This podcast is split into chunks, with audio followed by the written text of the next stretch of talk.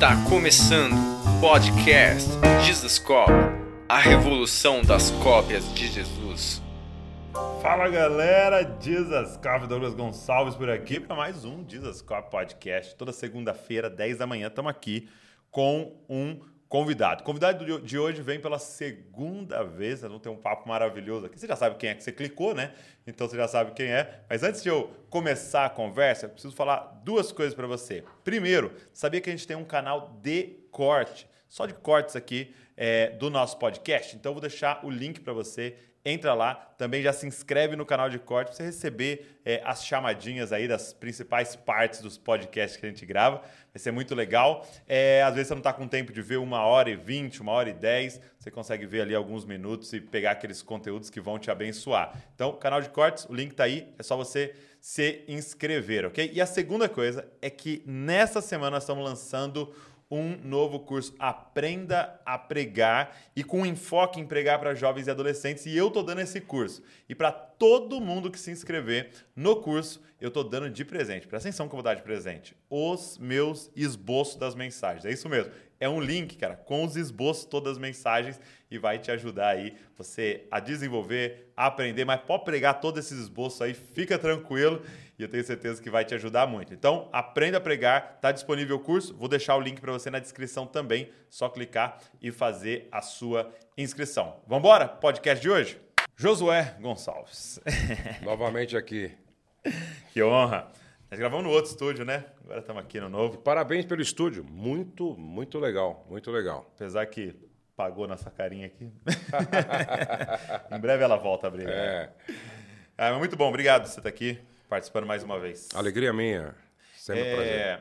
Uma coisa que eu queria conversar com a galera, né? É, para todo mundo que está vendo pela primeira vez isso daqui, é Josué Gonçalves, pastor Josué Gonçalves é meu pai, né? Douglas Gonçalves, Josué Gonçalves, talvez você ligou as coisas aí, né? E, e, eu acho que uma coisa muito legal que eu sonho experimentar, né? É, por, eu, eu, lembro quando eu comecei a, a viajar, assim, ir em algum lugar ou outro para servir, né? Era é, eles apresentavam, não, tá aqui o, o, filho do pastor Josué, né? O filho do pastor Josué vai ministrar, né? E eu era ali o filho do pastor Josué. Agora já, já tá sendo assim o, o filho do o pai do Douglas já? é verdade, pessoal. Você é o pai do Douglas? Não acredito, não acredito. Tira uma foto comigo. Agora tira uma foto comigo porque eu sou o pai do Douglas.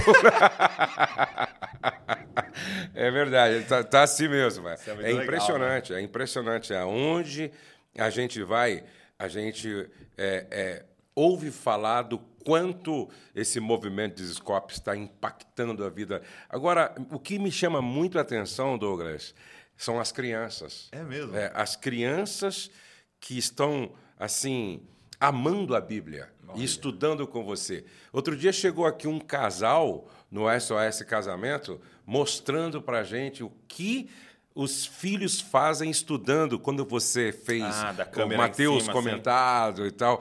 As crianças estudando com você. Isso é maravilhoso. Isso é maravilhoso. Eu vou deixar um convite para todo mundo que está com a gente aqui, dia 9 de agosto, é, é 9, 8 de agosto, segunda-feira, é hoje, né, que está saindo o podcast, né, que seria 8 de agosto, é, nós vamos começar é uma série com Lucas, Lucas comentado. A gente vai comentar Lucas inteiro, vai ser quatro da tarde, mas vai ficar gravado lá, então se você não pode quatro da tarde, depois você assiste. Mas isso é muito legal. Agora estou experimentando uma outra coisa interessante também, porque todo lugar que eu, que eu ia e alguém me abordava, principalmente alguém um pouco mais velho, era assim: pô, cara, que legal, meus filhos te acompanham. Meus filhos te acompanham. Aí esses dias eu e a Val andando no shopping e tal, veio uma menininha, uma menina, menininha, sei lá, 16, 17 anos, Falou, ai, que legal que vocês estão aqui. Meus pais te acompanham. Falei, Val, eu sou envelhecendo já. Não, Agora... por exemplo, eu estive na igreja do, do, do, do Telmo, uhum. da Viviane, da né? Viviane Martinello. É, da Martinello. Ele disse assim, olha, quando eu era namorado, noivo da minha esposa, uhum. eu fui em um culto em Criciúma que você estava pregando. E ele contou a ilustração, uhum. certo? É lógico que ele alterou um pouquinho, porque faz quase 30 anos. ele contou a ilustração e ele disse: Quando eu te ouvi, eu disse no meu coração: quando eu casar, eu quero ter um coração de marido igual desse pastor. Olha só. Já pensou? Isso faz quase 30 anos. Isso é muito legal, né? É muito legal, é muito legal. É... Eu queria te perguntar, começar perguntando, uma coisa muito legal é que você faz é a Casa de Recuperação de Casamentos, né? É, lógico que ali não é esse nome, né? Mas é, é, é a figura realmente de uma casa de recuperação, onde a gente está acostumado a ver pessoas com problema de álcool, problema de drogas uhum, irem, né? Uhum. Mas uma pessoa que está com problema no seu casamento vai para lá, fica de quinta a domingo, né? Uhum. Agora é quinta a domingo, para que haja uma recuperação no casamento. E é lindo, porque é pessoas divorciando, pessoas em crise ali. Quando, quando é que. Conta pra gente quando é que surgiu essa ideia assim. Eu lembro como se fosse hoje, né? o pastor Paulo Lima, quando eu estava ministrando no Rio de Janeiro, ele, ele foi me deixar no Hotel Guanabara e antes de eu descer do carro, ele me contou uma experiência lá do Moriá. Uhum. Inclusive, eu falei com a Ezenete, Ezenete agora, esses dias, lá em Brasília, eu falei para ela, que ela foi a nossa inspiração. Ele Legal. me contou a experiência que o filho do pastor tinha tido Lá no Moriá, quando ele teve um encontro com Deus, ele foi completamente transformado, restaurado. Quando ele me contou isso e como funcionava essa, essa casa, não é que é o Moriá, eu fui para o quarto e no quarto eu estava falando com Deus, orando, quando foi o Espírito Santo falou para mim: construa uma casa de restauração de casamentos. Hum. Eu disse, mas como assim, né? Construa uma casa de cura, de restauração é, de casamentos. Eu ouvi aquilo e aí comecei a orar para Deus clarificar, tornar mais clara essa visão. Aí foi quando Deus, nesse processo de oração e de tornar mais clara a visão, que, disse para mim. Isso era mais ou menos faz é, uns 12 anos, então foi em 2010. É 9, uhum. é, 10. É. 2010. Tá. 2010. Aí Deus falou: ó, é um lugar para você receber de 30 a 40 casais. Os casais vão ficar com você por um período de tempo e eles vão chegar com o casamento morto e vão sair com o casamento ressuscitado. Aí pronto, aí ficou claro para mim. Aí foi quando eu comecei a procurar o terreno e pedir para um arquiteto já ir pensando no projeto já. Uhum. Tá Isso é muito legal, porque fazem 12 anos e assim, a visão é, da forma que o senhor viu de certa forma, está acontecendo agora, né? Agora, é, é, agora. Nem está pronto, né? Nem está é, pronto. Estão é, é. tá, construindo a parte do templo, ainda o refeitório oficial mesmo ainda está sendo construído. Isso. Então, é, como é que é essa questão de você ter uma visão sabendo que vai demorar 15, 20 anos? Porque, porque uma questão é assim, se nós fôssemos grandes empresários, milionários, né? Aí Deus me deu uma visão aqui, uma casa de recuperação. Amanhã a gente vai lá e compra uma casa de recuperação e tal. Mas não é o nosso caso, Não é o nosso caso. Você depende, tipo assim, se alguém vai ofertar, se alguém vai ajudar. Quem vai um arquiteto deu sonho. ali de presente, não sei o quê, ou deu um piso, ou deu... E, e como é que... Teve algum momento que você fala assim, será? Será que é de Deus isso aqui mesmo? É, é, é muito interessante que sempre que eu senti o peso da responsabilidade e as demandas financeiras, Deus dava um sinal. Hum. Interessante. Sempre Deus dava um sinal. Ó, eu estou com você. Ó. Teve um dia que Deus falou comigo, numa parte do projeto, começa que você. E eu não tinha recurso, começa que não vai faltar recurso. Hum. E eu lembro do que o JB falou outro dia, num bate-papo com ele. Ele falou: ó, para onde Deus aponta, ele paga a conta. Hum. e, e como isso é verdade. Agora, eu sempre usei é, como ilustração e é minha inspiração Noé.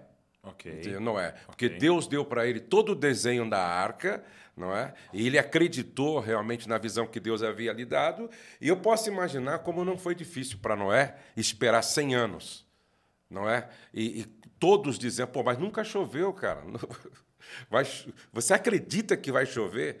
Inclusive, até o Paulo Borges fez toda uma mensagem em cima da esposa de Noé, que eu achei muito interessante. Falou: essa mulher é uma inspiradora, ela é inspiradora, porque é bem provável que, junto com o marido, ela ouviu tudo e um pouco mais para que ele desistisse da visão que Deus havia lhe dado. Então, eu me inspiro meio que em Noé. Eu, eu sei que vai acontecer, agora é claro, no tempo de Deus. E, e, é tão grande que talvez não vai acontecer tudo comigo. Sim. Mas eu estou preparando pessoas para que elas deem continuidade naquilo que Deus deu para nós. E, e isso é, é, muito incrível, porque o que eu percebo, eu tenho começado a pensar sobre isso, refletir sobre isso, qual é a diferença das pessoas que constroem é, algumas coisas extremamente relevantes e que mudam vida. Não estamos falando aqui de algo que dá muito dinheiro, não, estou falando de coisas que mudam vidas, transformam vidas tal. E, e qual que é a diferença dessas pessoas, né? E uma das questões é essa convicção. Né? Deus me deu isso aqui, eu, eu não sei como vai acontecer, uhum. mas vai acontecer. E eu vou permanecer aqui fazendo. Então, então eu vejo duas coisas: essa convicção e essa. É, é, essa essa, essa coragem de assumir a responsabilidade que você vai ter que fazer. Uhum. Porque quando você pensa em Noé, né, Deus podia ter feito aparecer um barco. Uhum. E muita gente pensa que Deus trabalha com mágica, né? É, e não é. Ele não trabalha com... Ele trabalha com um processo, né? Porque enquanto Noé construía a arca, Deus estava construindo Noé. Exatamente. Porque ele precisava ser o tipo de pessoa que ia é, é, herdar a terra e começar de, de novo a partir dele. Então, enquanto esse processo está acontecendo, ele está te construindo também. Exatamente. Ele está construindo a mãe, está é. construindo toda a equipe. Né? Não adiantava aparecer uma chácara tudo montado. É, e outra coisa, é interessante, uma vez Deus falou isso comigo.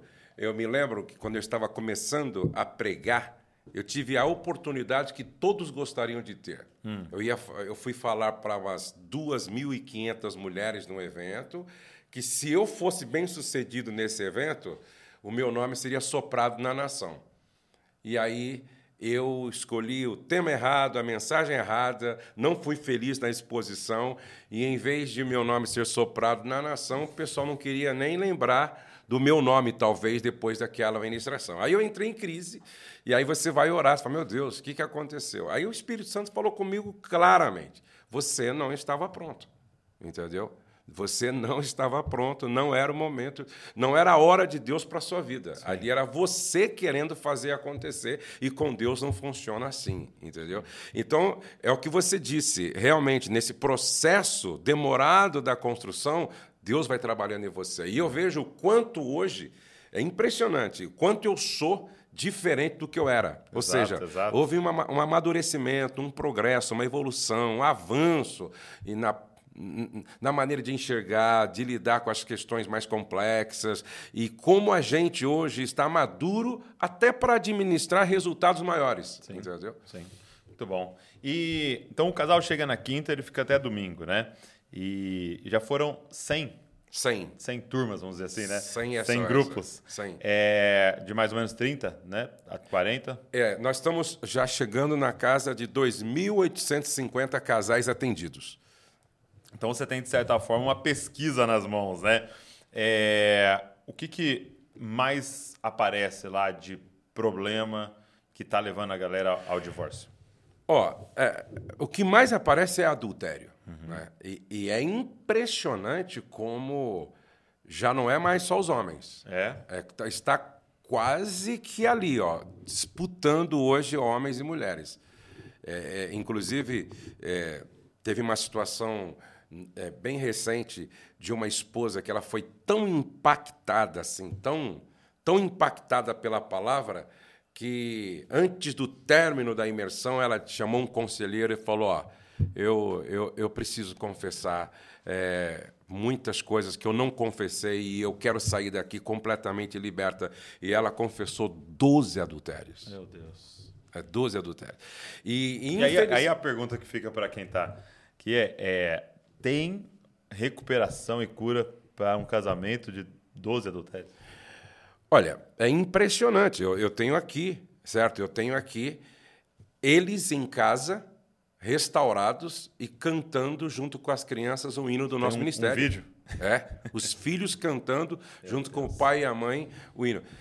Agora, é, é bom deixar claro que, na maioria das vezes, quando essa esposa certo, entrou por esse caminho, na maioria das vezes, tá. o marido abriu a brecha, Sim. abriu a porta da infiltração desse espírito da imoralidade. Entendi. Entendeu? Entendi. Então ali. Então não é dois... uma, uma vítima. Não, é, os dois têm que passar. Por isso que também, na maioria das vezes, os dois chegam à conclusão: não, nós erramos. Entendeu? Eu. É, não que justifica, mas explica. Eu abri a porta da infiltração desse espírito da imoralidade. Então nós dois precisamos de cura e aí as coisas acontecem. Qual um caso assim que te, impro, que te impressionou profundamente? Assim? Teve um caso é, que me impressionou, porque eu cuidei desse casal. Né? Quando ele chegou, é, também a mulher tinha cometido uma infidelidade e ele clonou o telefone da mulher e ele então tinha gravado todas as conversas da mulher com, com o, acho que um ou mais amantes. Era assim muito triste de ver, muito triste mesmo. E, e a mulher estava muito resistente. Né? Mas ele ali lutando e tal. Só sei que no final da imersão, é, ele disse, pastor, não sei se, vai, se nós vamos conseguir e tal. Eu confesso que eu mesmo Fizemos um bom trabalho com os dois, fizemos o melhor que nós podíamos, mas quando eu despedi deles, eu, eu disse para a mãe, eu disse para a Rose, Rose, dificilmente esse casal ficar junto. Eu, eu acho que não vai ter jeito para esse casal. Só que, passa uns três anos, eu estou almoçando e recebi uma mensagem dele. Pastor Josué, nós estamos enviando para aí um casal e nós estamos patrocinando para este casal e nós gostaríamos muito que o senhor desse a mesma atenção para esse casal que o senhor deu para mim. Aí eu perguntei, mas quem é você? Manda uma foto sua. Aí ele mandou. E era aquele casal que, quando se despediu de mim, eu disse que não tinha jeito. Aí ele falou assim: olha, que aconteça com esse casal o que aconteceu com a gente. Nós estamos vivendo o melhor tempo da nossa vida. Meu Deus. Deus restaurou o nosso casamento, o nosso coração, a nossa família e o nosso ministério, e nós estamos vivendo assim realmente uma lua de mel em Deus agora. Esse foi um caso que marcou porque todos que que ajudou ali a cuidar desse casal pensou, não, é muito difícil esse casal dar certo, é muito difícil. E um outro é, é, é também foi um casal de pastores que chegou lá, certo? Hum. Nós recebemos é, é, vários pastores que conheciam esse casal de pastor é, pediu ajuda. É, eu para preservá-los, eu nem vou dar muito detalhe, mas uhum. pediu ajuda e aparentemente os pastores diziam para mim, Josué, se acontecer um milagre aí nessa casa, a gente a gente vai validar seu trabalho, porque para nós é algo assim quase que impossível. Meu, esse casal está restaurado, com a família restaurada, vivendo um tempo numa outra cidade agora. Foi necessário que eles mudassem para reconstruir e tal. Mas tá, eles estão vivendo um tempo tão bonito que ele escreveu, que ele mandou uma mensagem para mim, que agora, com a experiência que ele viveu, ele está ajudando pastores que estão vivendo algo parecido. Essa foi um, um testemunho que marcou muito também, até pelo resultado. Muito bonito, muito, é muito legal, né? Eu, eu converso com o senhor todo, toda semana, praticamente, depois de um SOS, e é sempre, meu Deus, esse final de semana foi especial. Meu Deus, esse final, acho que esse não. foi o melhor. Não, eu acho que esse foi o melhor. É sempre é assim, é sempre, sempre assim, é sempre assim. Muito bom. E é, é claro que, se eu fosse fazer a pergunta, qual que é o segredo é, disso, você vai me responder que há uma, uma presença, há algo muito especial sobre, não apenas o lugar, mas a, ao que Deus entregou, né? Mas é, quais são as estratégias que Deus entregou para vocês ali? Algumas coisas que vocês fazem que vai é, desconstruindo e construindo com os casais ali? É, é muito interessante que é, eu não eu não fiz nenhuma pesquisa, eu não sentei para para bolar um, uma jornada tal ali Deus foi dando para gente, né? Assim, eu, eu lembro que eu ministrei uma, uma, a primeira mensagem que o nome é escrevendo uma história digna de ser contada. Uhum. Aí foi a primeira mensagem e, e impactou e a gente, peraí, essa mensagem é importante ser a primeira. Aí depois tem uma segunda mensagem, né? Uma segunda mensagem tem a ver com a liber, com libertação uhum, espiritual, uhum. libertação. Aí a terceira mensagem é lidando com as feridas do adultério. Hum, não é? Viu que a maioria era isso? Exatamente. Aí, aí por quê? É, é, nós trabalhamos de forma intencional, é claro. Né? Deus é, nos deu essa graça de entender todo o processo, como é que a gente vai desconstruindo muita coisa e uhum. construindo outras. Não é? Então você tem que desconstruir para construir. E isso é uma, é uma jornada que Deus nos deu ali. E é muito interessante porque se você mudar hoje, entendeu? A, a, palestra de horário, você já percebe que o resultado não é o mesmo. Olha só. Porque realmente é uma você sequência. Você precisa disso para falar disso, Exatamente. para entrar nisso. Por exemplo, os conselheiros, quando vão com os casais na sexta-feira à tarde, boa parte já está resolvido. Já foi respondido ali. É só o conselheiro falar, você lembra? Então, na sexta-tarde tem um atendimento individual. Tem atendimento individual de cada casal. Então, ele fala, você lembra aquele ponto da mensagem que o pastor falou? Vamos repetir aqui, ó. Então já ajuda o conselheiro. Aí tem duas mensagens no sábado, que uma é o desafio de se expor, uhum. do pastor Marcos Moura. Ou seja, mais uma vez, quando os conselheiros vão para a sala com outro grupo de, de casais, é só lembrar da mensagem. Entendeu? Uhum. Olha, você lembra do, do, do, ponto? E aí eu falo sobre paternidade. E a última ministração é sobre o perdão. Sim. E é muito legal porque tem algumas pessoas. É, algumas vezes eu ministrei essa daí, né? Exatamente. É. Tem algumas pessoas que vão lá porque eles acham que eu que sou. Não, não, vamos lá, porque como eu apareço mais falando do, do SOS. Não, vai, vai procurar eu, um guru, né? É, é, exatamente. Eu quero ser atendido pelo senhor. Eu falo, cara eu não atendo mais, porque não dá tempo. Eu tenho que ministrar, tenho que liderar, coordenar e tal. E sou injusto, né? Parece que foi atendido por ele. Exatamente. Começou a ter problema numa época lá. Ah, eu fui atendido pelo pastor. Aí, eu já não atendo mais. Eu falo, mas olha, depois que você for atendido pelo casal de conselheiros, eu posso sim conversar um pouco com você sem nenhum problema. Só que na maioria das vezes, eles chegam para mim e falam, pastor com as ministrações e o aconselhamento, inclusive aquele conselheiro tem uma experiência que Sempre nós assim. nos identificamos, pastor. Não tinha outra pessoa melhor. Ou então, depois da mensagem do perdão, as mulheres chegam, não precisa falar mais nada, pastor. Entendi tudo, estou indo embora feliz da vida, tô, entendeu? E aconteceu um fato interessante também, às vezes lá, rapaz, é, o, gol acontece também na, na prorrogação, entendeu? Do é, segundo é, tempo. Tem uma, uma, esposa que falou assim: sabe, pastor, eu fui lá e é um grande empresário e se tornou até parceiro do nosso ministério. Ela disse: eu fui lá, levei meu marido, mas estava a última ministração, estava terminando, não tinha acontecido nada dentro de mim. Uhum, uhum. É. Ela falou assim: quando eu fui no alojamento buscar algo, quando eu entrei no alojamento, eu ouvi a voz de Deus. Enquanto você não tirar o teu marido no lugar que é meu, Uau. os problemas da tua vida vão continuar. Ali ela se desmanchou. Ela falou: ali Deus realmente me desconstruiu. Eu tive que tirar o meu marido do lugar que só Deus pode ocupar, e aí a minha vida mudou. É, Para a galera que está nos ouvindo, assim, como é que alguém pode buscar informações sobre a casa? Olha, nós temos casamentocurado.com.br, casamentocurado.com.br, é, ou nós temos um contato, que é o contato de todos os nossos eventos, é 11 997540432. Tá. Se entrar aí, o pessoal já tem... Ou nas minhas redes sociais. Né? Legal, vou deixar o, na descrição aqui para vocês, tá? Para você que tem está passando por algo, ou você que, os pais, alguém perto de você está passando, buscar informações lá. É, mas você falou da, da, questão do adultério como um dos principais questões que aparece ali, né? É, mas a gente sabe que ninguém trai da noite para o dia, né? Ninguém Não. acorda e fala, ah, acho que hoje eu vou cometer um adultério.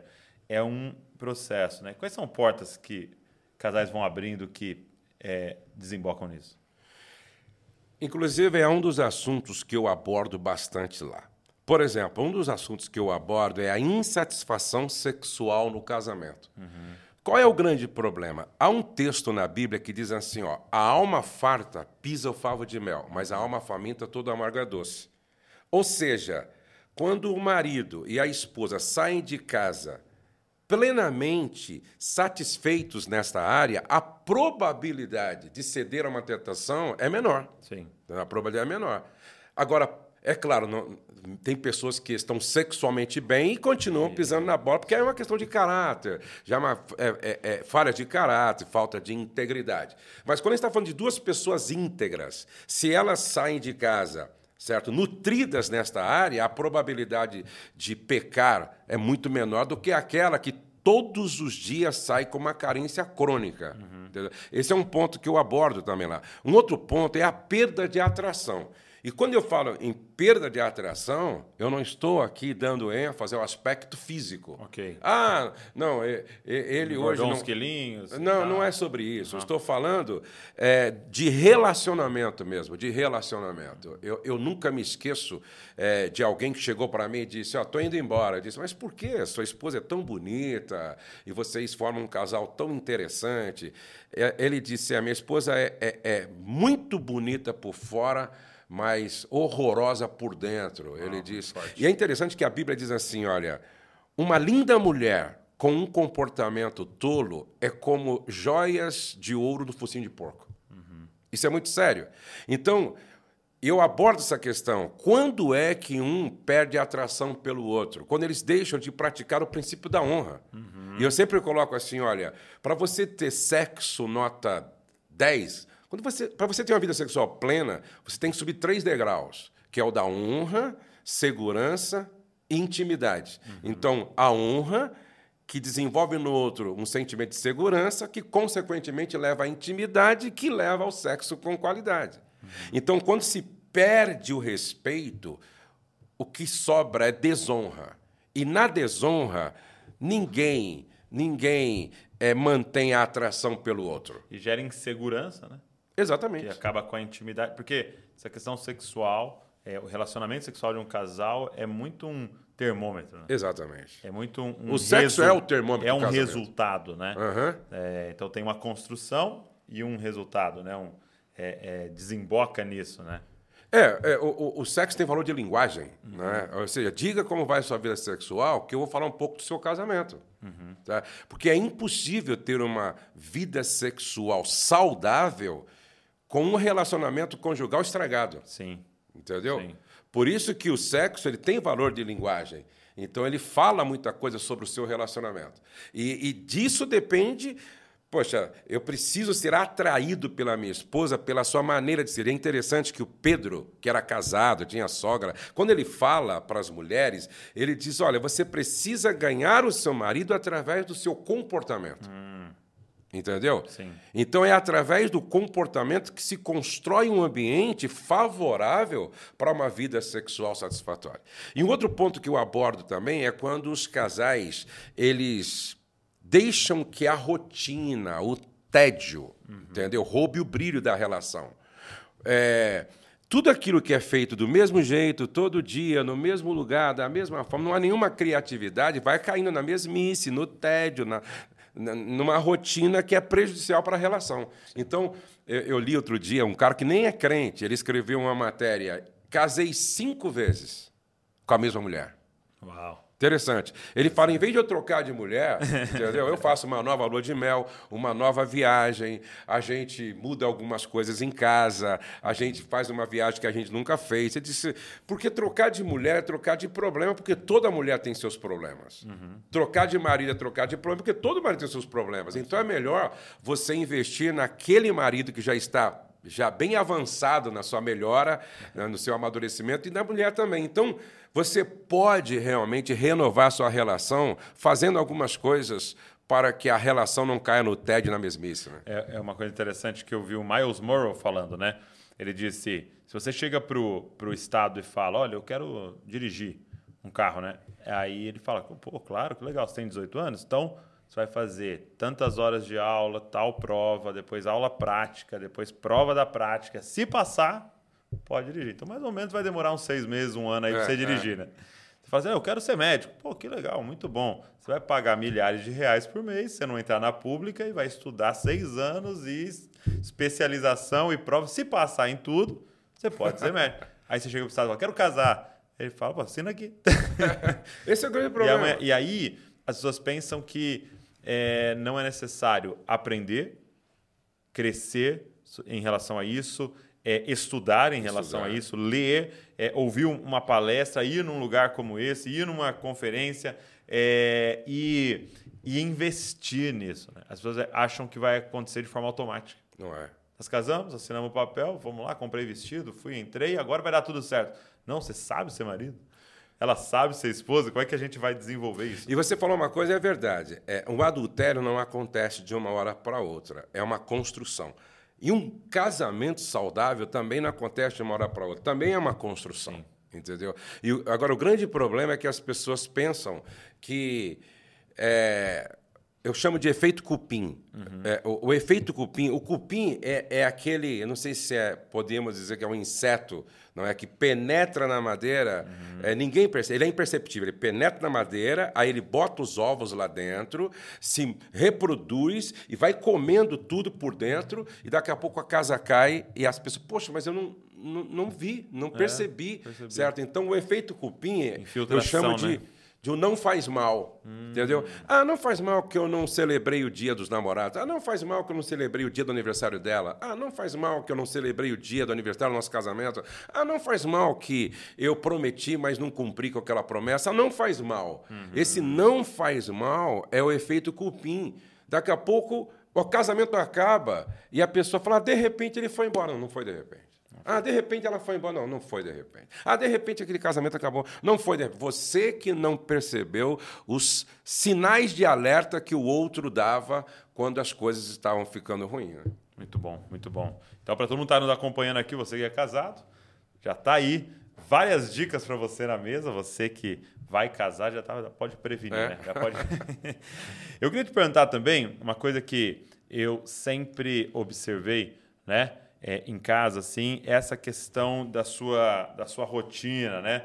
Da sua disciplina. Sempre vi você fazendo coisas é, iguais em, em, horários específicos ali.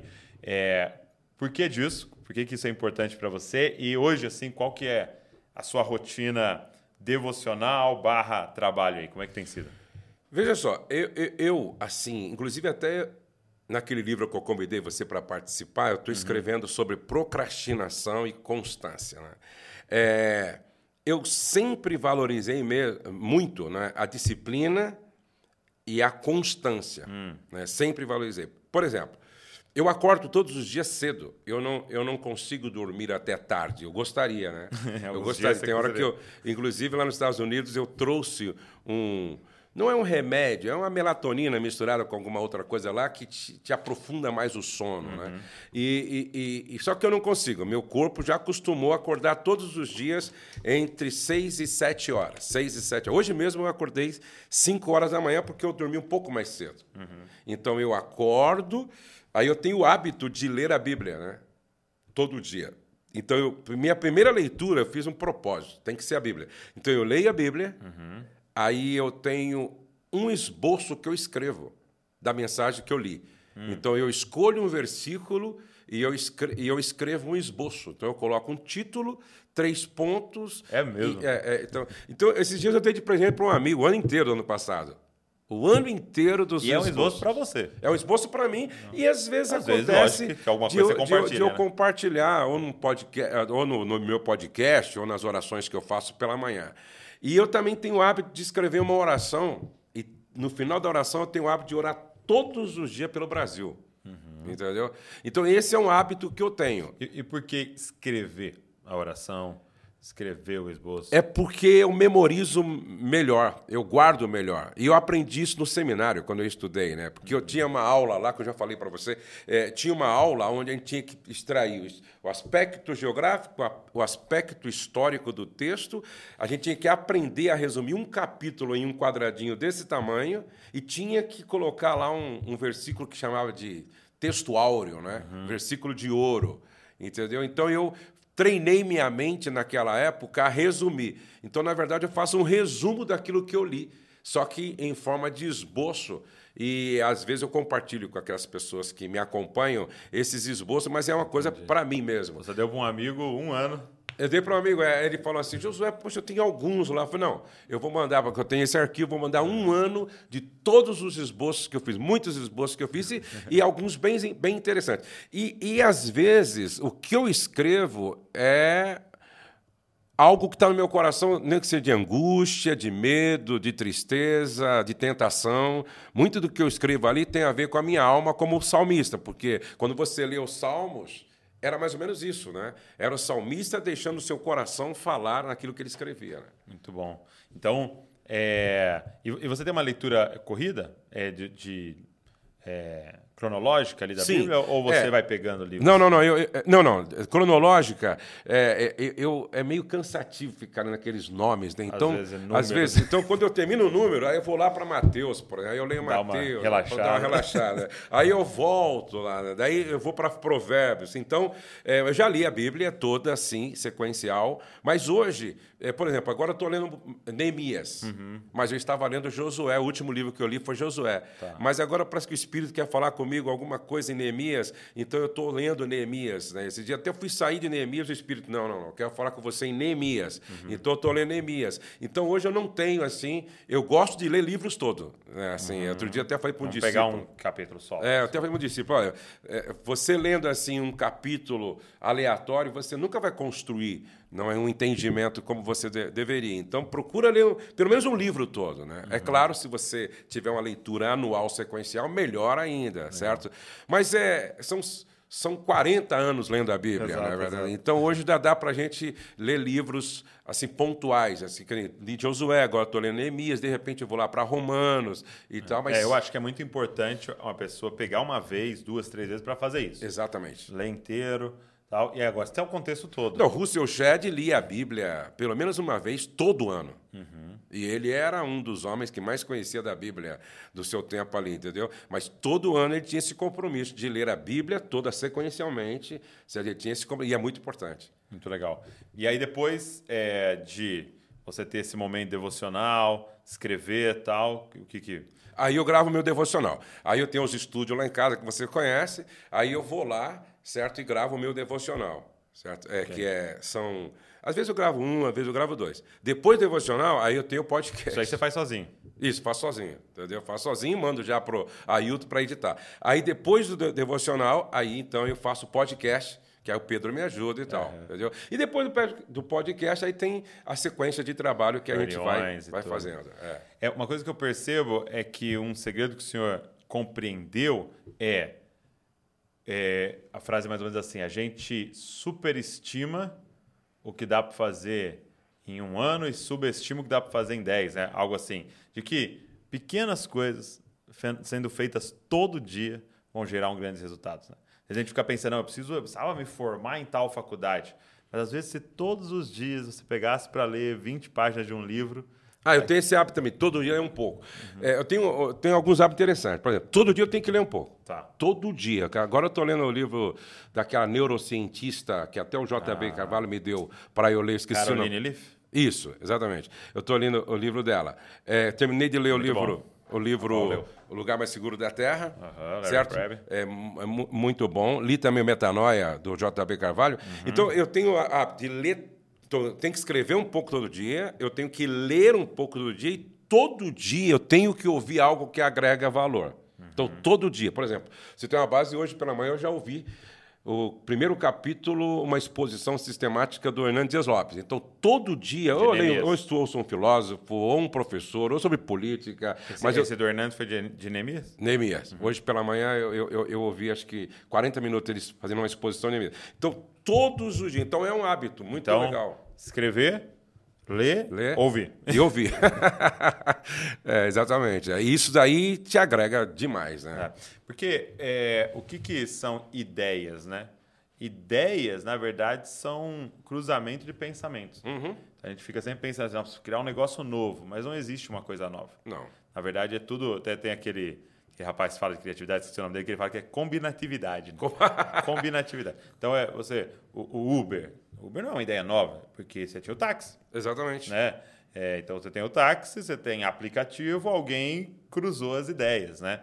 Então, quanto mais você vai colocando, né, esse input, né, você vai, você vai adicionando coisas, entendeu? Do, do filósofo aqui, da palavra, de uma música, de um, de um filme, de um, então você tem tudo ali e de repente pss, conecta, né? Conecta. Hoje tive uma ideia aqui. E é muito bom você ouvir uma pessoa que ela carrega uma bagagem de informações, tanto bíblica, teológica. Pô, nós estávamos falando sobre o JB. Hoje pela manhã, eu, no meu podcast com ele, eu fico ouvindo assim, você fica assim, pô, que coisa linda, né, meu? Eu, o, o, cara leu tanto, não é? E tem uma facilidade para memorizar, que é muito conteúdo. E aí você percebe que borbulha, né? que borbulha, que é como você conversando com o primo rico, eu fiquei observando assim como você tem absorvido tanto, também ouvindo muito podcast, Sim, muitas mensagens, que de repente vai fluindo, né? É, vai fluindo. Porque esse ambiente do podcast é isso, né? Você não tem esboço, não tem. Exatamente. E aí vai sair de dentro de você, né? Exato. Aquilo que você depositou ali. Aquilo que você, aquilo que você depositou. É. Por, por, isso, Douglas, fica aqui para toda a sua audiência, uma coisa muito importante é a constância, cara. A constância é, é mais importante do que a intensidade. É é, é tem pessoas que são intensas, mas não são constantes. Eu prefiro. Sabe, eu tenho um livro lá, inclusive até eu, eu, eu estou distribuindo esse livro, é A Revolução do Pouquinho. É mesmo? É, é impressionante. A revolução do pouquinho. É, vou te dar um de presente. Tá. Esse cara fala sobre a revolução do pouquinho. Aquilo que você faz todo dia um pouquinho. Todo dia um pouquinho. É melhor você fazer é, todo dia 15 minutos de um movimento físico do que você fazer uma vez a cada 15 dias, 3 horas de academia. É. Que é uma das formas de se machucar, né? O cara vai uma vez por mês lá e joga bola. Exatamente. Agora você faz 15, daqui a pouco você está fazendo meia hora. Pô, daqui a pouco você está fazendo 45 minutos. Daqui a pouco você está fazendo uma hora. Só que é constante. É constante. Até que a arca seja concluída, né? madeira, madeira, prego por prego. prego exatamente, é. E é, é, você me, me, falou uma vez, era, era uma frase muito famosa, né? De, de que o John Maxwell falava de quantas horas a gente precisa para se tornar um especialista? Cinco anos, uma hora por dia naquilo que é sua vocação, né? Sim. Cinco anos, gente. Uma hora por dia se dedicando naquilo que é sua vocação, você se torna um especialista num se assunto. Se torna um especialista. Né? Então, quando é, você falou lá do podcast do, do Primo Rico, ou, ou, aqui, agora e tal, ou numa live, é, são esses, é, sei lá, no meu caso, 20 anos, né? é, ouvindo pregação. Eu lembro de pegar as Bíblias lá, né, achar umas Bíblias e olhar lá, tipo, tudo rabiscado, e tava escrito lá assim, sei lá, 98. 98. É, entendeu? É, é 2002, tal. Pô, eu vi uma pregação aqui em 2002 nesse texto. Tá aqui dentro. Tá aqui dentro. Tá aqui dentro. Se aquilo que você prestou atenção e de verdade tá ali dentro. Aí você lê um livro, ouviu uma outra pessoa, teve uma conversa com fulano, foi numa conferência, né, assistiu uma pregação e aí vai. Isso é um depósito gigantesco, né? Só que é uma jornada, né? Uma jornada. Não dá para fazer isso em um dia, não dá para ter um download aqui. Né? É, alguém perguntou para mim essa semana é, quanto tempo você leva para preparar uma pregação? É uma vida. é uma vida. Muito bom. Porque a pregação não é só o resultado de 10 horas de pesquisa, mas é, é o resultado que você acumulou durante a vida. Eu lembro que eu, eu, eu convidei o Hernando Dias Lopes para gravar uma reflexão sobre vocação no TALC, treinamento avançado para a de casais. E ele chegou lá e, e não tinha nada pronto. Daí você me dá aí 20 minutos? Ah, beleza. Aí ele foi lá, em 20 minutos, ele escreveu lá, tal, assim, pregou como se fosse. entendeu? O Spurgeon. É, exatamente. Mas por quê? É uma vida. Ele só organizou ali os pontos, sim, entendeu? Sim. Só organizou o ponto.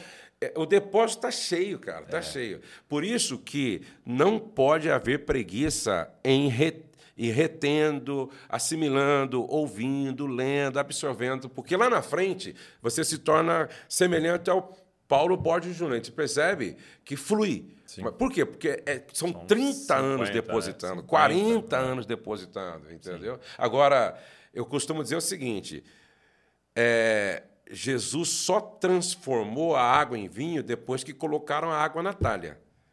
Então, eu sempre digo o seguinte: a, a minha parte é encher a talha de água. Agora, transformar em vinho, aí o Espírito Santo faz. Entendeu? E você olha, Pedro é um pescador. Alguns dizem que em algum momento era um analfabeto, tal. É, e você fala, cara, Deus usou de forma poderosa um apóstolo. Sim, sim. Claro, mas, claro. mas quem é que escreveu a maior parte do Novo Testamento? O apóstolo Paulo.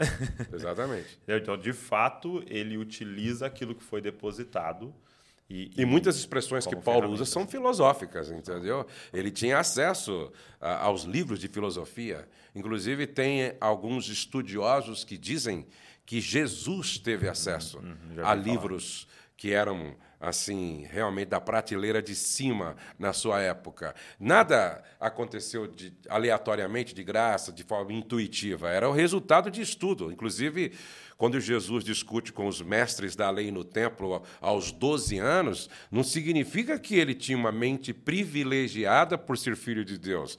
Significa que José fez um bom trabalho como educador, ensinando, e ele, como um bom aluno, aprendeu aquilo que foi passado para ele. Muito bom, muito bom. Eu acho muito engraçado o texto que Pedro fala, né? Paulo escreve uns negócios difíceis de entender. Dá uma certa desesperança, né? Que você fala assim, se Pedro não estava entendendo a carta aos romanos, sou eu. Mas é muito legal, é, é, muito, é muito bom, é muito bom. Quando Você tem memória de quando que foi um despertar para você em relação à leitura? Porque eu, eu, eu brinco, eu falo para as pessoas, eu assim, eu nunca vi o meu pai sem um livro na vida. Né? Eu lembro que você viajava, até hoje, acho que você não está mais usando, mas você usava uma, umas, em vez de mochila, aquelas malinhas de puxar, né? Isso, é. Porque era livro, né? Livro, Ficava livro, pesado nas costas, tinha que puxar de rodinha, né? É, com quatro, cinco livros dentro. Quando é que foi um despertar assim? Você... É, eu fui muito influenciado pelo meu pai, né? É, eu lembro era, como era, se fosse hoje. Era. Meu pai, ele tinha, acho que ele teria segunda série, terceira série, estudou é muito mesmo? pouco. É. Só que ele lia bastante.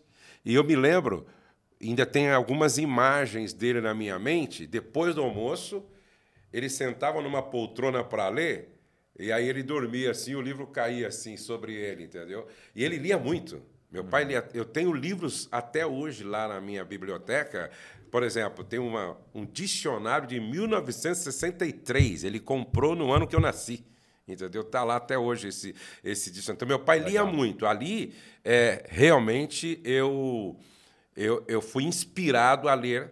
Uhum. É, a ler. Mas quando eu fui para o seminário, no seminário tinha alguns exercícios que fazia com que você obrigatoriamente lesse. Né? Tá. Eu lembro que eu tinha que acordar todo dia, acho que era 5 horas da manhã, para o devocional. Era obrigatório isso, né? A gente fazia o devocional, depois tinha a corrida, depois tinha o café, depois tinha a capela. Né? E aí a gente tinha que ir para a biblioteca fazer pesquisas. E aí a gente tinha livros que o professor dava para a gente ler. Então eu acho que no seminário foi um... Eu, é, foi um despertar assim, porque lá você aprendia a aprender. É. Entendeu? Você aprendia a aprender. Então, no seminário, acho que foi um grande despertar. É, para mim foi também. A faculdade foi um lugar de, é, de me dar isso. Porque você pensar assim, ah, eu, eu, me formei, por exemplo, em psicologia e não, e não exerço, né? É, mas esse ambiente da faculdade, onde você tem que aprender a ir atrás, uhum. é diferente da escola, né? A professora passa tudo, ó, estuda isso aqui e tal. Na faculdade já é, ó, gente, tá nesse livro aqui, a prova vai estar tá aí. Então você é obrigado a aprender a ir atrás do negócio a ler o artigo, a achar, estudar para a prova. E realmente foi esse ambiente de esticar sua mente, assim, né? Então eu, eu falo para as pessoas, faça a faculdade, mesmo que chegando lá, talvez Exatamente. você não use algumas coisas, a maioria das coisas da faculdade você não vai usar, mesmo você estando no curso certo, porque, por exemplo, psicologia você pode clinicar, mas você pode ser psicólogo social, que é uma outra coisa, ou você pode ser de RH de empresa, que é uma outra coisa. Entendeu? Então, é, é, mesmo que você não use tudo ali, esse exercício de de esticar sua mente, de aprender a ler, de aprender a pesquisar. Todo coisa... filho tinha que fazer uma, uma, faculdade. E uma coisa poderosíssima era assim: você aprender a pegar um livro, você está lendo ali, e maravilhoso, muito bom, aí você pega bibliografia. Aí os nomes que ele dá ali. Não, isso aqui é a fonte desse cara. Aí você ia na biblioteca, você achava. Exatamente. Aquele livro ali. Aí você tava, podia dar uma olhada na fonte do cara. Aí o que, que tem no do cara? que você pegou? Bibliografia. Então, peraí, o que é a fonte da fonte aqui? aí você ia, já, tinha na biblioteca, aí você acha ali, e você vai aprendendo a fazer esse movimento, cara, é maravilhoso, vai te esticando. Realmente. Por isso que eu, eu acho que todo pai deve, é, é, deveria né, estimular seus filhos a fazer uma universidade. Uhum. Pode ver que tem algumas empresas que vai contratar um cara para uma função que não tem nada a ver com o que ele estudou. Mas ele pergunta, você fez a universidade? Ah, fiz de geografia, não, não tem problema. Uhum. Entendeu? É. Por, causa de, por causa desse exercício. É porque pensa comigo, a, a, o fato da pessoa ter terminado uma faculdade. já fala algo sobre ela. Sim, claro. Algo de cinco anos, uhum. diário, uhum. de estudo, provas uhum. e tal. Ou seja, a pessoa concluiu, já diz algo sobre ela. Uhum, isso, uhum. isso é, já é fato na hora de contratar. E hoje nós estamos, nós, nós, nós estamos aí diante de um grande desafio hoje. Por quê? porque com esse movimento mercadológico, não é, é, promovido pela internet, muitas pessoas acham que ah, Steve Jobs não fez uma, uma universidade, não completou a universidade. Ele, ele abandonou. Eu vi, eu vi alguém falando assim, o filho chegou o pai e falou assim, ah, eu não vou fazer faculdade não, tal. É, foi o Mário Sérgio Cortella que foi. Foi o Cortella, né? Porque Steve Jobs abandonou a faculdade e olha o que ele fez. Ele falou, tá, só que Steve Jobs abandonou Harvard. Quando você entrar em Harvard, deixa você abandonar. Simples assim, né? Daí você pode abandonar. Agora, abandonar a, a, a, faculdade aqui da cidade não vai poder, não. É, por mais interessante que seja é, esse mercado digital hoje, que os meninos aprendem, às vezes, fazer alguma coisa a mais e começam a ganhar dinheiro, é importante estudar. É importante estudar. É, qual que é um um ou mais arrependimento que você tem nessa jornada? Assim? Coisas que se você voltasse lá atrás com 20 e poucos anos você faria? Eu faria uma universidade que eu não, não fiz, não por fez? negligência mesmo. Foi, e foi levando e foi levando, trabalhando e fazendo. Fiz o seminário, mas não completei também o seminário por causa da morte do meu pai e tal. No podcast, certo? na primeira participação, ele conta isso. Isso é. E, e não ter aprendido inglês. Hum. Até hoje eu tenho esse arrependimento. É, né? Eu falo para a mãe ainda que qualquer hora eu vou morar nos Estados Unidos seis meses. Resolver essa, essa pendência. Eu acho que esses dois arrependimentos, assim, Sim. que eu acho que é, se eu pudesse voltar lá atrás, eu levava, levaria bem a sério. Faria um, um, uma faculdade de Direito e... De Direito? De Direito, é. Ou Direito ou Filosofia, Por né? Que Direito? É. Porque eu gosto, rapaz, é da mesmo? política, eu gosto dessas questões das leis. Quando eu converso com o advogado, eu gosto de conversar sobre essas questões e principalmente esses debates que eles têm, né? Na, na, na, na, nos julgamentos e tal, acho legal. Muito bom, muito bom. A filosofia também faria muito sentido, né? E o inglês, né? O inglês, ele. ele quando, quando eu fui para os Estados Unidos, é, fiquei um ano lá, né? O senhor me enviou para lá 16 anos, fiz um ano de high school, na verdade, de, de escola lá para aprender inglês mesmo. Eu não tinha noção, né? E é uma coisa que Deus vai nos guiando, né? Não tinha noção do tamanho da ferramenta que seria isso uhum. para tudo que a gente faz hoje, uhum, né? Porque, uhum. por exemplo, a gente está é, para conseguir um livro aí, um novo livro do Larry Crabb para a gente relançar no Brasil. Mas eu conseguia baixar no, no Kindle lá e ler em inglês para eu saber. Isso aqui é muito bom para a gente saber. Então, se a gente coloca, traz para o Brasil aqui e tal. Então, isso nos dá um. E fora os palestras, tudo que você consegue ouvir. Quando eu, quando eu aconselho um pastor bem jovem, eu falo: ó, estuda inglês e espanhol.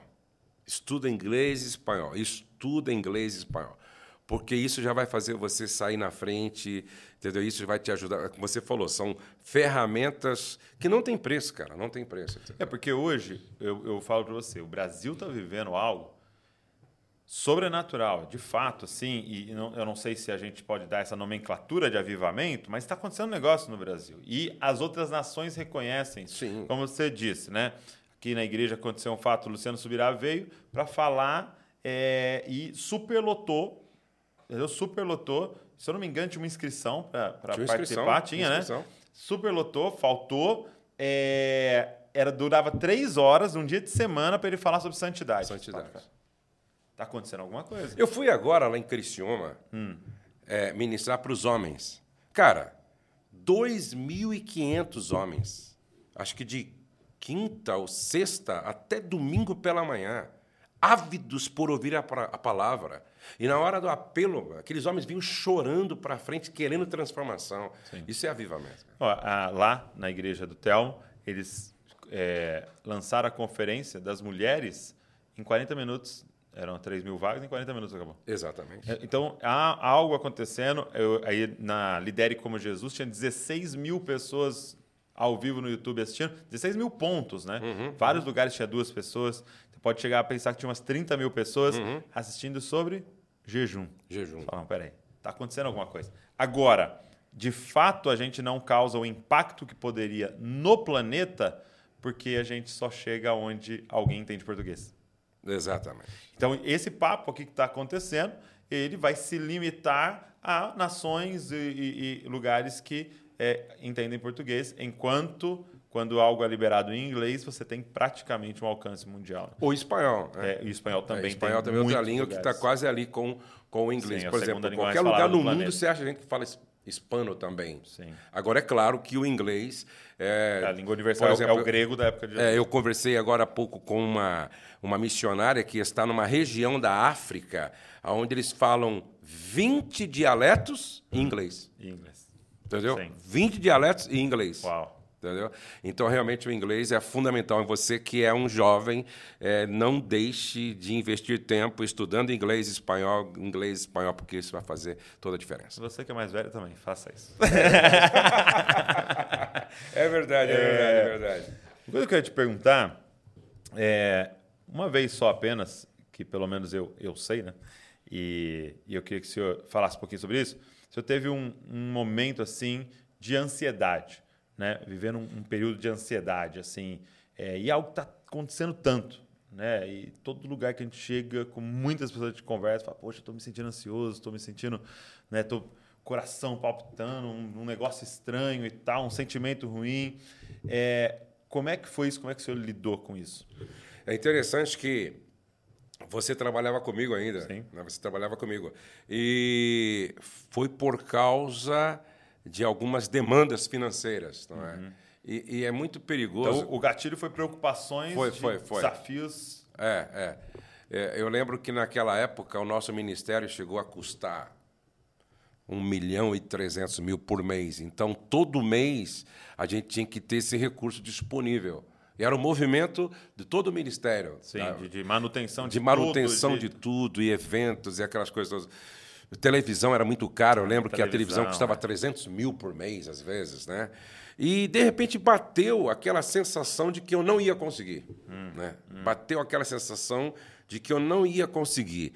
E quando eu pensava nas, nas demandas financeiras, me dava um ataque cardíaco, né? Assim, o coração batia hum. forte, a sensação de diarreia, eu tinha que ir ao banheiro. É, o, o, o é, intestino é, soltava. Exatamente, é terrível, terrível, né?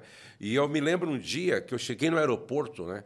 A mãe não estava entendendo, pensou que é, é, é, eu estava um pouco indiferente com ela e tal. Ela não estava me entendendo. Eu me lembro um dia que eu estava no aeroporto Aí eu chamei ela e falei: deixa eu explicar para você. Eu, tô, eu acho que eu estou à porta de uma depressão. Olha só. Eu falei para ela: ó, eu estou mal. E aí eu me lembro que eu estava indo para Brasília. Quando eu cheguei em Brasília, eu, ia, eu fui pregar na igreja do meu, meu amigo Claudinho. Eu uhum. esqueci o nome da igreja dele agora. É, aí eu fui pregar e ele me colocou num hotel excelente. É um hotel que até hoje eu gosto de ficar. Então, um hotel maravilhoso. Eu lembro que eu deitei naquele dia de Senhor, a melhor coisa que poderia acontecer comigo é, é eu não acordar amanhã. Uau. Entendeu? Eu falei, ó, a melhor coisa que poderia acontecer comigo é eu não acordar amanhã. Eu, eu tinha terminado de construir o prédio da editora, uhum. não é? E nós estávamos vivendo outros momentos assim, outras coisas boas que nós estamos vivendo, sim, sim. mas nada tinha graça. Nada tinha graça. A nossa casa não tinha graça, o meu escritório que estava construído não tinha graça, e, e a, a, pregar em grandes eventos não tinha graça. E aí eu me lembro que nesse dia, quando eu fiz essa oração, Senhor, a melhor coisa que poderia me acontecer é que eu não acordar amanhã. Uhum. Eu recebi a ligação de um amigo e ele disse, cara, eu quero orar com você, 40 dias. Você topa? Eu falei, não não tô com essa vontade toda, não, né? Sim. Mas preciso. Uhum. Tá, eu preciso. Ele, não, ele sabia um pouco o que estava acontecendo? É, a Rose tinha compartilhado ah, com ele. A mãe, a mãe tinha. Olha a importância de amigos, né? Sim. Aí ele, ele falou: vamos orar, vamos orar, cara. Eu falei: vamos orar. Incrível que pareça, Douglas. E aí o que acontece? É claro, eu, eu, estudo muito sobre a mente. Sim. Eu sabia que eu ia ganhar essa batalha na minha mente. Sabia que era uma batalha. É, e eu me lembro que eu escolhi um pregador eu esqueci o nome dele agora, né? É, é aquele cara lá da Singapura. Aham. Uhum, Singapura. Eu não lembro o nome dele. Uhum. É, eu esqueci o nome dele. Eu, como eu sei que ele prega muitas mensagens de motivação para cima, eu ouvi ele muito, mas eu ouvi, eu ouvi, eu ouvi, não, eu quero ouvir, eu tenho que ouvir uma mensagem que me joga para cima porque não eu posso tô... falar ninguém que me é, empurre para baixo. Aí eu ouvia, ouvia, ouvia, né? E ele sempre para cima, sempre para cima e tal, e ouvindo hinos, né? Ele falou, não, eu tenho que vencer essa batalha Aí em mim. Você ouvindo é, louvor, ouvindo, adoração. É, falei, isso aqui não, não pode, eu, eu tenho que vencer isso. Aí foi quando aconteceu isso, esse amigo falou, nós começamos a orar. Sete dias depois, sumiu. No sétimo dia de oração. No sétimo dia de oração, desapareceu. Aí eu voltei novamente e tal, me recuperei, aí veio a vontade novamente de viver com intensidade. Mas aí eu fui falar com Deus, né? Aí Deus me ensinou algo muito interessante. Porque quando eu estava querendo novamente me preocupar com as demandas, ao Espírito Santo no dia, assim, quase que de forma audível, falou assim: eu tenho todas as minhas planilhas financeiras. Aí ele disse assim: pega suas planilhas de três anos atrás. Aí eu peguei. Aí vai passando aí. Aí eu fui passando no computador, né? Pago, pago, junho, pago, setembro, pago, dezembro, pago. Próximo ano, pago, pago, pago. Quando chegou no mês que eu estava, o Espírito Santo falou assim: se eu te trouxe até aqui, por que, que eu não continuaria te levando para onde eu quero que você vá? Hum. Então, faça o seu trabalho bem feito, o resto deixa comigo. A partir daí, inclusive até hoje eu, eu continuo trabalhando assim, entendeu? Ó, o Senhor da obra é Ele, Ou seja, eu sou apenas uma luva, ele é a mão. Então, quem cuida, quem provê. Eu me lembro que um dia o tesoureiro chegou para mim e falou: Pastor Josué, está faltando quatro. Era domingo à noite, quatro mil reais para pagar as contas da semana da igreja. Eu falei: então, o dono da obra é ele. Vamos falar com ele e vamos o dormir em paz. O noivo é ele. É. Não, vamos falar com, vamos dormir em paz. Quando chegou na quarta-feira, alguém liga, pastor, para o tesoureiro, pastor, eu preciso entregar um dízimo que está aqui guardado, acumulado acho que dois meses. Eu preciso entregar esse meu dízimo. Como é que eu faço? Falou, eu estou na igreja. Aí ele foi entregou um dízimo de 4 mil reais. Ele falou, oh, pastor Josué, é verdade. Então, hoje, por exemplo, eu não me preocupo mais com finanças. Sim, né? sim. Hoje eu penso assim: se eu fiz o meu trabalho bem feito, de forma responsável, Deus não vai falar na, na, não vai falhar na parte dele. Então, a partir dali, nunca mais eu fiquei uma noite sem dormir por causa de finanças. Sim. Nunca mais eu viajei e fiquei com a minha cabeça nas contas para pagar. Nunca mais. Eu aprendi a descansar meu coração naquele que me chamou e para onde ele aponta, ele paga a conta. Tem uma expressão em inglês, é God's will, God's bill, né? Que é, é vontade de Deus, conta de Deus. Acabou. Muito bom. O problema é que você não está fazendo a vontade de Deus, né? Exatamente. Aí é. a conta é sua. Né? Aí, é... aí Deus fala, não tenho nada a ver com você isso. Você paga aí, né? É. é. mas uma coisa muito interessante nessa sua história é, é a questão de que eu vejo da vulnerabilidade. É de realmente abrir o coração. Né? Porque muitas vezes pode acontecer isso com a esposa. Não, não, tá tudo bem, tá tudo bem. Não, tá tudo bem, isso aí vai passar e tal, e não fala. Ou um amigo pode ligar e falar, não, meu, tá tudo bem, fica tranquilo tal. E, e esse tá tudo bem, tá tudo bem, não, não quer incomodar ninguém, que também é muito o esconder de um orgulho e tal. É. Né? E que vão pensar? O que vão pensar de um pastor com ansiedade? O que vão pensar de um pastor que pensou que queria morrer e tal? E de repente você abriu o coração, né? Você fala, não, é isso aqui que está acontecendo, é isso aqui que tá, hoje eu estou sentindo. É, o próprio Jesus né, disse: ó, minha alma está angustiada até a morte. É. É, é o Paulo, é, é, Paulo foi além, né? Paulo escrevendo aos Romanos, ele diz: miserável homem que sou, quem me livrará do corpo desta morte? O bem que eu quero fazer não consigo, mas o mal que eu não quero está sempre diante de mim. É Paulo falando. Pô. Paulo falando. Entendeu? E Paulo, não, não me lembro qual é o versículo que ele usa a expressão de desespero. Ou seja, sem esperança, entendeu? Ou seja, o poder de Deus se aperfeiçoa na é, vulnerabilidade. Pô, entendeu? Então, por isso que todos vocês que estão nos ouvindo aqui, não tenham medo, certo? De abrir o coração uhum. e revelar sua humanidade. Né? Eu conto muito sobre o Estevão, não é, é, é, é, o meu grande mentor e amigo, quando ele... Estevão Fernandes, né? É, Estevão Pessoa. Fernandes, é, pastor de João Pessoa, quando ele chegou na Santa Ceia e disse, eu não vou pregar, e eu quero que vocês orem por mim. Depois dessa oração, eu volto para casa para consertar com a minha esposa, porque ontem eu briguei com ela e nós não nos reconciliamos, entendeu? E quando ele levanta dessa oração, ele conta que quando ele levanta dessa oração, depois que igreja, ele dobrou o joelho na frente, desceu lá no púlpito. Falou, não vou pregar porque eu briguei com minha esposa, preciso resolver, não estou é, em condições de E nem vou tomar Santa Ceia, entendeu? Uau. Eu vou voltar lá certo? Me reconciliar com ela, aí então, aí tudo bem, aí eu sei e tal. Aí ele conta que a igreja, assim, houve um, não é assim, um temor caiu na igreja e tal. Aí oraram por ele, e quando ele se levantou da oração, ele, eh, talvez ele pensando, pô, que vergonha. Quando ele se levantou, tinha uma fila para cumprimentá-lo. E uma velhinha deu um abraço de mãe nele e falou: Ó, se eu te admirava como meu pastor, hoje muito mais. Meu Deus. Entendeu? Falei, Josué, isso foi lindo. E aí. E, e, a gente fica pensando isso. Não, eu não posso revelar uma fraqueza minha que vai vulnerabilizar minha liderança. Exatamente. Se eu falar isso aqui. E aconteceu um fato comigo interessante. Um dia, numa pregação, é, eu, eu abri meu coração de um assunto falando assim: olha, eu tenho muita dificuldade disso aqui e tal. E, e falei de uma dificuldade, uma coisa que para mim era é, que, que era, era uma dificuldade minha tal. E aí eu, eu abri meu coração nessa pregação. Aí um cara procurou o Thiago, né, que é presbítero comigo lá, e falou assim: Cara, eu vou, falar, vou confessar um negócio seu, eu ia sair da igreja. Ia sair da igreja. Ele falou: Mesmo? Por quê, cara? Cara, porque é tudo muito certinho, cara. É tudo... o cara sobe ali com a esposa dele, os filhinhos e tal, e no momento certo sobe o outro sorrindo ali. Então, isso aqui é de mentira, cara. Tudo muito certinho. E aí ele falou: Mas quando ele contou daquela, daquele problema, daquela, daquela fraqueza dele. Eu falei, não, isso aqui é real. Né? Isso aqui é de verdade. Então, é entender que as nossas fraquezas nos conectam, né? Pô. Eu estava numa, numa, é, numa aula na faculdade de psicologia em grupo, é, terapia em grupo, né? E, e o professor falou assim, ó, sabe por que terapia em grupo é tão poderosa?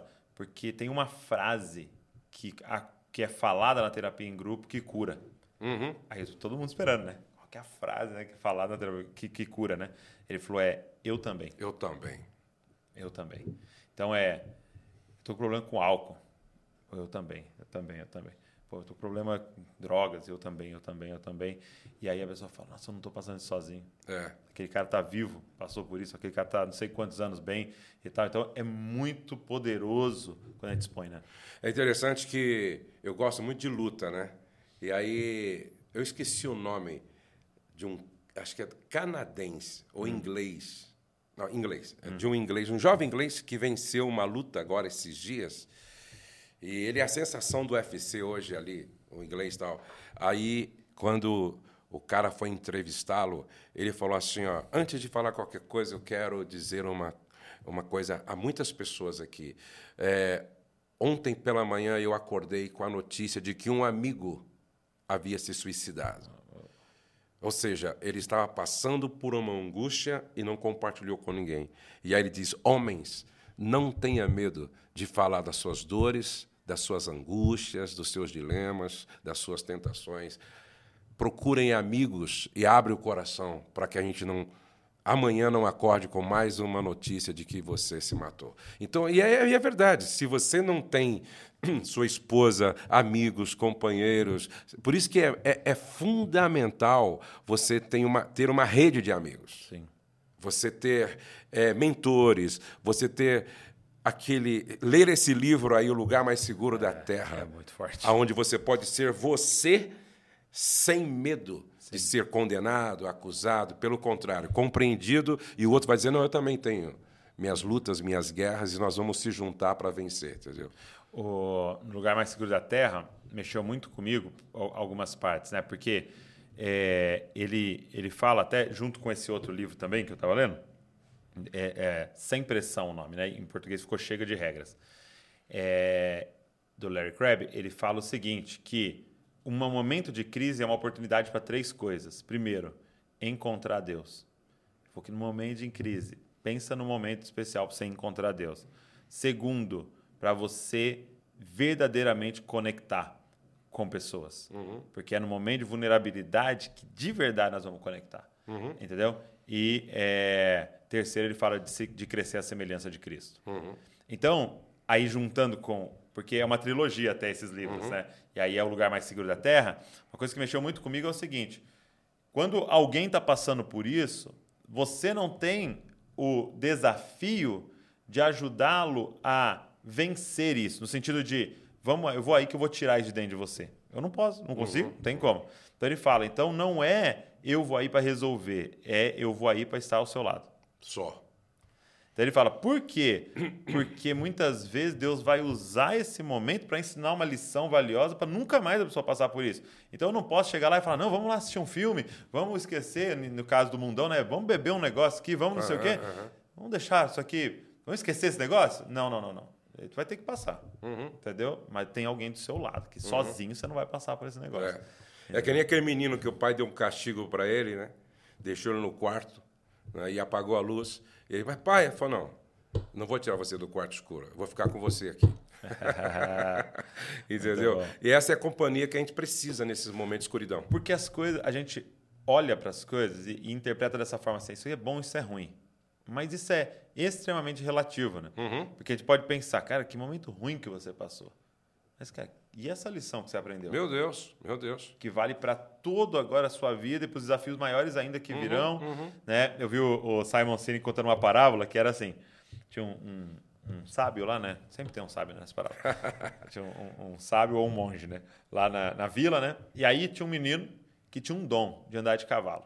Ele era o melhor cara de cavalgada da vila. Aí o pessoal falou assim: que sorte, meu, o cara nascer com esse dom.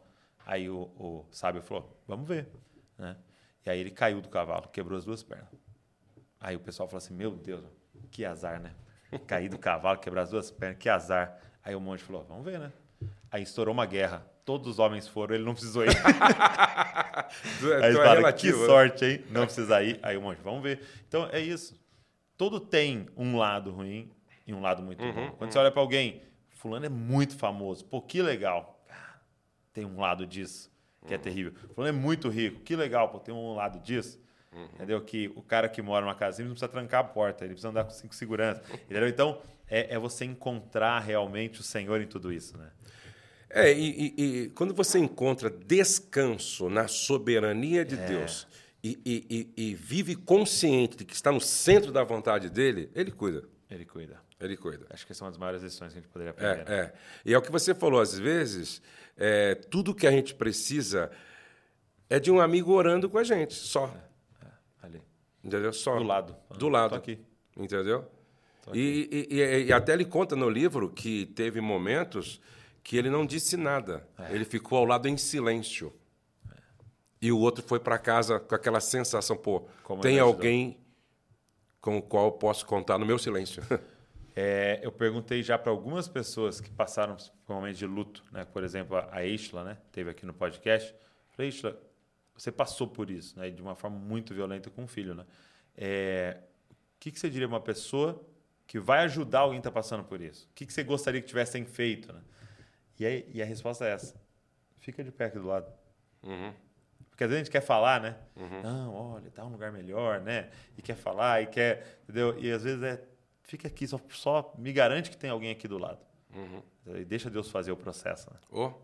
E às vezes, chorar com a pessoa, cara, é, é, é dizer assim: eu me importo com a sua dor. Sim. Só isso aí. O que Jesus fez lá com Marta e Maria? Jesus chorou. Jesus chorou. Não falou muita coisa, né? Não fala. Não falou muita coisa.